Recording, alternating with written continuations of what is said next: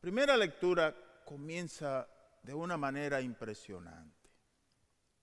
Dice Juan, el autor del el libro de la revelación o del libro del Apocalipsis, Juan es autor también del Evangelio que conocemos como el Evangelio de San Juan y de tres cartas que aparecen en el Nuevo Testamento. Una primera, segunda y tercera carta que cuando leemos decimos lectura de la primera carta de San Juan. En resumida cuenta, hay unos cinco libros que se consideran uh, de Juan en el Nuevo Testamento. Su Evangelio, el libro del Apocalipsis o de la Revelación y las tres cartas que dirige a las iglesias. Comienza así la primera lectura del día de hoy. Miré y vi una gran multitud de todas las naciones. Oigan, interesante esto. Miré y vi una gran multitud de todas las naciones, dice Juan, de todas las naciones, de todas las razas y de todas las lenguas y pueblos. Miren el detalle de incluir el sentido de la totalidad y del universo, no la restricción a un grupo de personas, sino está diciendo, vi una multitud de todas las naciones, de todas las razas y de todas las lenguas y pueblos. En otras palabras, la afirmación que está haciendo Juan es que la salvación en Dios y que proviene de Dios es una salvación ofrecida al ser humano en su totalidad, sin importar de dónde sea, de dónde venga, cómo hable, cómo se parezca, el idioma que hablase, la cultura a la que pertenece, la ideología social o política o su estatus social, dice Juan en esta afirmación, había de todas las razas, afirmando y confirmando que el llamado de Dios a la salvación es un llamado extendido al todo el ser humano. Es interesante que durante ese periodo, ese tiempo, Juan dice que un anciano le preguntó, ¿y quiénes son esos? Esos que están vestidos de blancos. Y dice Juan que le responde, yo no lo sé, tú lo sabes, Señor. Y entonces el anciano le responde, esos son los que han pasado por la tribulación. Esos y esas son los que han pasado por la tribulación. Son los y las que han lavado sus ropas y las han blanqueado con la sangre del cordero. Pero es importante que nosotros entendamos brevemente estas palabras. El significado de estas palabras son los y las que han pasado por la tribulación. Y lo dice intencionalmente para ayudarnos a nosotros a caer en la cuenta que ser cristiano cuesta, que tiene un precio y que para alcanzar la salvación como seguidor o seguidora de Cristo hay que superar pruebas y hay que superar limitaciones. Entonces la respuesta de este anciano, estos y estas son los y las que han pasado por la tribulación, pero pese a eso han logrado lavar sus ropas y las han blanqueado con la sangre del cordero. En otras palabras, mis hermanos, viviendo como el cordero mandó, actuando como el cordero mandó, y sufriendo y superando las pruebas de la misma manera que el Cordero las superó. En otras palabras, lo que está diciendo Juan, esas personas vestidas de blanca son los y las victoriosas, las que aún habiendo fracasado en el mundo, mantuvieron su fe puesta en Dios y puesta en el Cordero.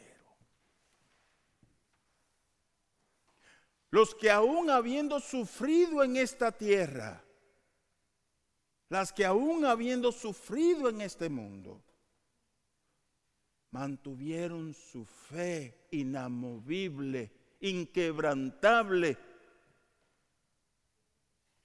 Y por eso han alcanzado la gloria de Dios. La primera lectura de Juan está en plena armonía y sintonía con las bienaventuranzas, porque así le llaman en algunas Biblias las bienaventuranzas o algunas tradiciones de las Biblias le llaman el sermón de la montaña. A esta parte que leímos del Evangelio de San Mateo hoy, donde Jesús pronuncia nueve bienaventuranzas. Si alguno de ustedes, si alguna de ustedes se habrá preguntado, bueno, ¿y qué es lo que hay que hacer para ganarse la gloria? Porque Juan nos dice ya dónde está la gente, ¿verdad que sí? Juan está mirando. En su visión él está mirando, oh, mira, allí es que se llega. Allí es que se pertenece. Ahí en ese lugar que yo estoy viendo en esta visión es donde aquellas personas que han podido superar las pruebas y los desafíos de este mundo, que han podido navegar en este mundo sin dejarse salpicar y dañar de la perversidad que ofrece este mundo, que han podido navegar y caminar aún en medio de problemas, pero manteniéndose con la bandera de Cristo enarbolada y con la actitud propia del cristiano que sabe que camina con Él. Dice Juan, allá es que están en ese lugar es que al final de su camino, después de recorrer todo lo que hay que recorrer aquí en esta tierra, después de haber vivido todo lo que tengan que vivir y experimentado todo lo que tienen que experimentar, pero superado, allí es donde ellos van. Ese es el lugar reservado para aquellos y aquellas que han podido vivir su vida caminando juntos con Jesús. ¿Recuerdan ustedes un pasaje de San Juan en el que Jesús dice, yo voy a prepararles moradas? ¿Recuerdan ustedes eso? Dice, en la casa de mi padre hay muchas habitaciones. En otras palabras, hay mucho espacio. Y yo me voy para prepararles a ustedes qué? Una morada también asocien el texto de Juan, lo que acabamos de leer, con esa expresión de Jesús. Esas y esos que están vestidos y vestidas de blanco son esas personas para quienes Jesús prometió y anunció que prepararía morada. Y acuérdense que Juan comienza este verso diciendo, miré y vi una gran multitud Así que nada de 40 mil. Así que nada de 400 mil, que esos números son simbólicos. Esa gran multitud supera esos números a un nivel que nosotros no podemos en nuestra imaginación calcular. Y lo que nos está diciendo es, si vivimos como Él y amamos como Él, y si obedecemos sus palabras, también nosotros podemos estar contados en este número de multitud. Les decía que es bueno asociar esto que dice Juan en el libro de las revelaciones o en el libro del Apocalipsis con las bienaventuranzas o el sermón de la montaña que leímos hace un momentito. Les decía que Mateo en las bienaventuranzas nos habla de unas nueve bienaventuranzas o nueve veces en las que Jesús dice dichosos, dichosos, dichosos, dichosos. Hay versiones de la vida de la Biblia que dicen bienaventurados, bienaventurados, bienaventurados, bienaventurados. Hay otras versiones de la Biblia que dicen felices, felices, felices, felices. Primera bienaventuranza se la dedica Mateo o Jesús en el Sermón de las Montañas, a los que tienen espíritu de pobres. Oigan que no dijo, bienaventurados son los pobres. En la versión de San Lucas dice, bienaventurados son los pobres, pero Mateo empuja un poquito más el botón de nuestra curiosidad y de nuestra imaginación. Y dice, bienaventurados y bienaventuradas los que tienen espíritu de pobres. Y eso va en dos direcciones. Va dirigido a los pobres verdaderos porque son las personas que aún, aunque creamos que no tienen razones, despiertan cada día de una o de otra manera agradecidos de Dios, por lo menos por la vida que Dios les sigue y nos sigue dando.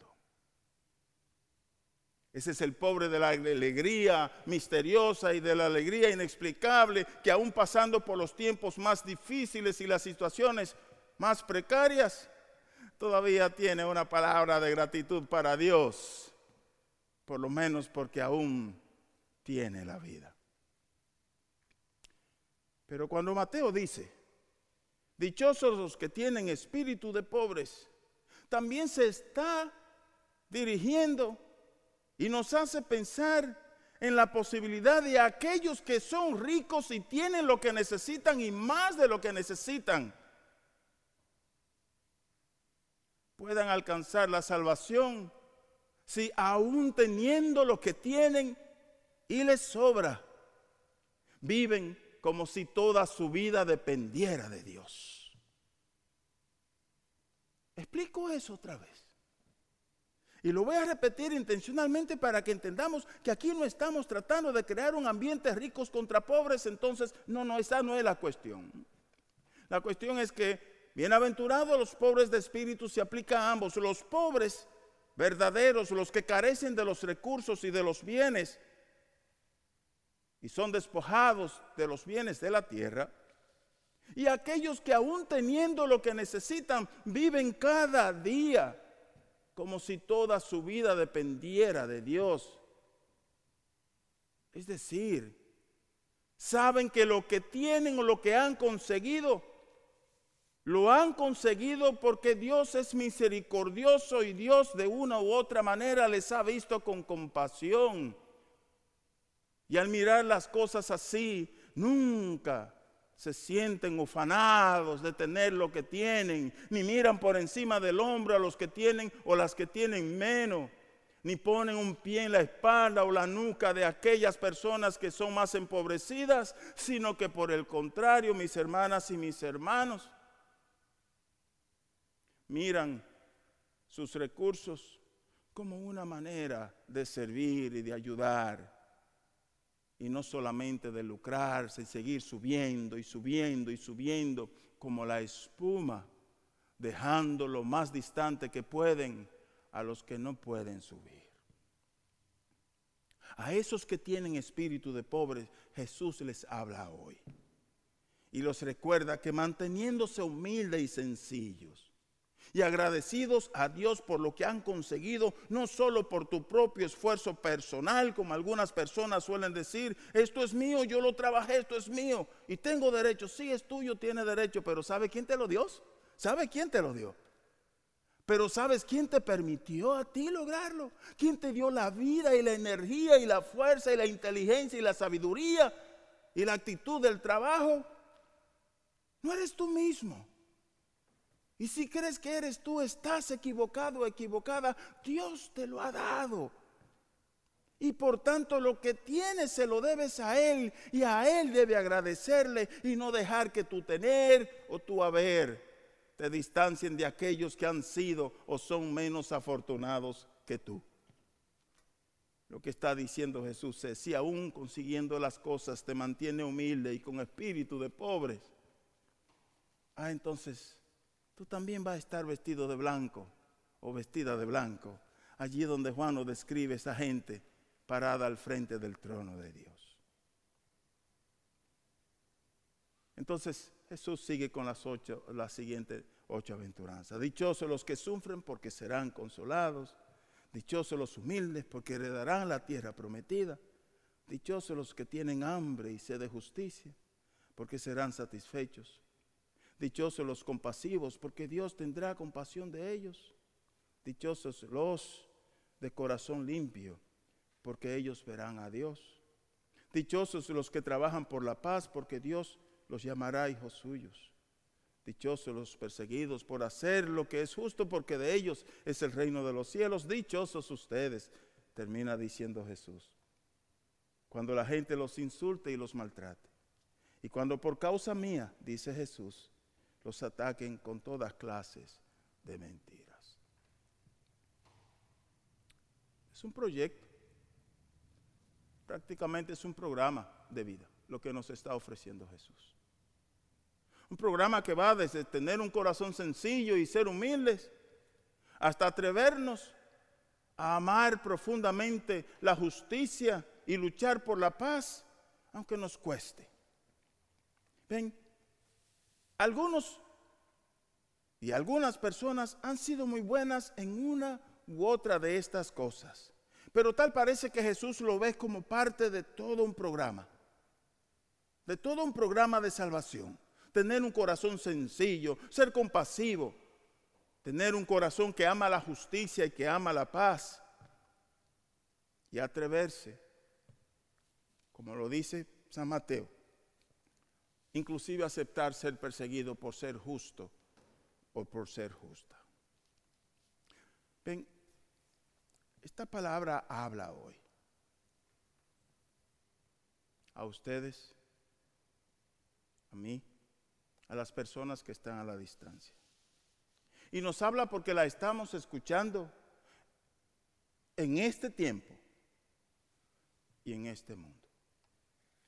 Y las escuchamos de una forma que nos permiten pensar que Cristo Jesús ha querido de una u otra manera invitarnos a nosotros a ser de esos y de esas bienaventurados y bienaventuradas que hemos entendido el concepto de su palabra y los principios a los cuales o bajo los cuales nos invita a vivir.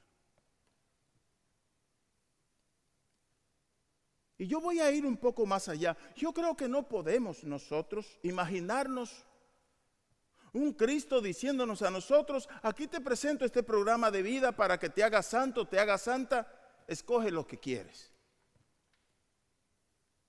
Me perdona mis hermanos. Pero esto no es de escoger lo que quiero. Esto no es de escoger los que quiero. Esto no es de ser, por un lado, de corazón sencillo, pero por otro lado, puedo faltarle a la compasión. O sí tengo un corazón sencillo y soy compasivo o compasiva, pero a mí eso de la paz y de la justicia a mí no me importa. Si usted piensa así, yo quiero decirle y expresarle mala noticia para ustedes. La programática del sermón de las bienaventuranzas o el sermón de las montañas no es un programa para elegir unas cosas sí y otras cosas no. Aquí Jesús nos dice, hay que hacerlo parejo. Y tiene que vivirlo a plenitud. Dice Jesús que si hacemos todas esas cosas, entonces a nosotros nos llamarán bienaventurados también. Y él dice claramente, dichosos ustedes cuando la gente los insulte y los maltrate y cuando por causa mía los ataquen con toda clase de mentiras. En otras palabras, está diciendo, ¿sabe qué? Todo esto que les estoy diciendo les va a traer algunas consecuencias. Pero esas consecuencias cuando son por causa mía, si les llegan, considérense bendecidos y alegres, porque hubo profetas antes que ustedes a quienes trataron de la misma manera. Nosotros conocemos santos y santas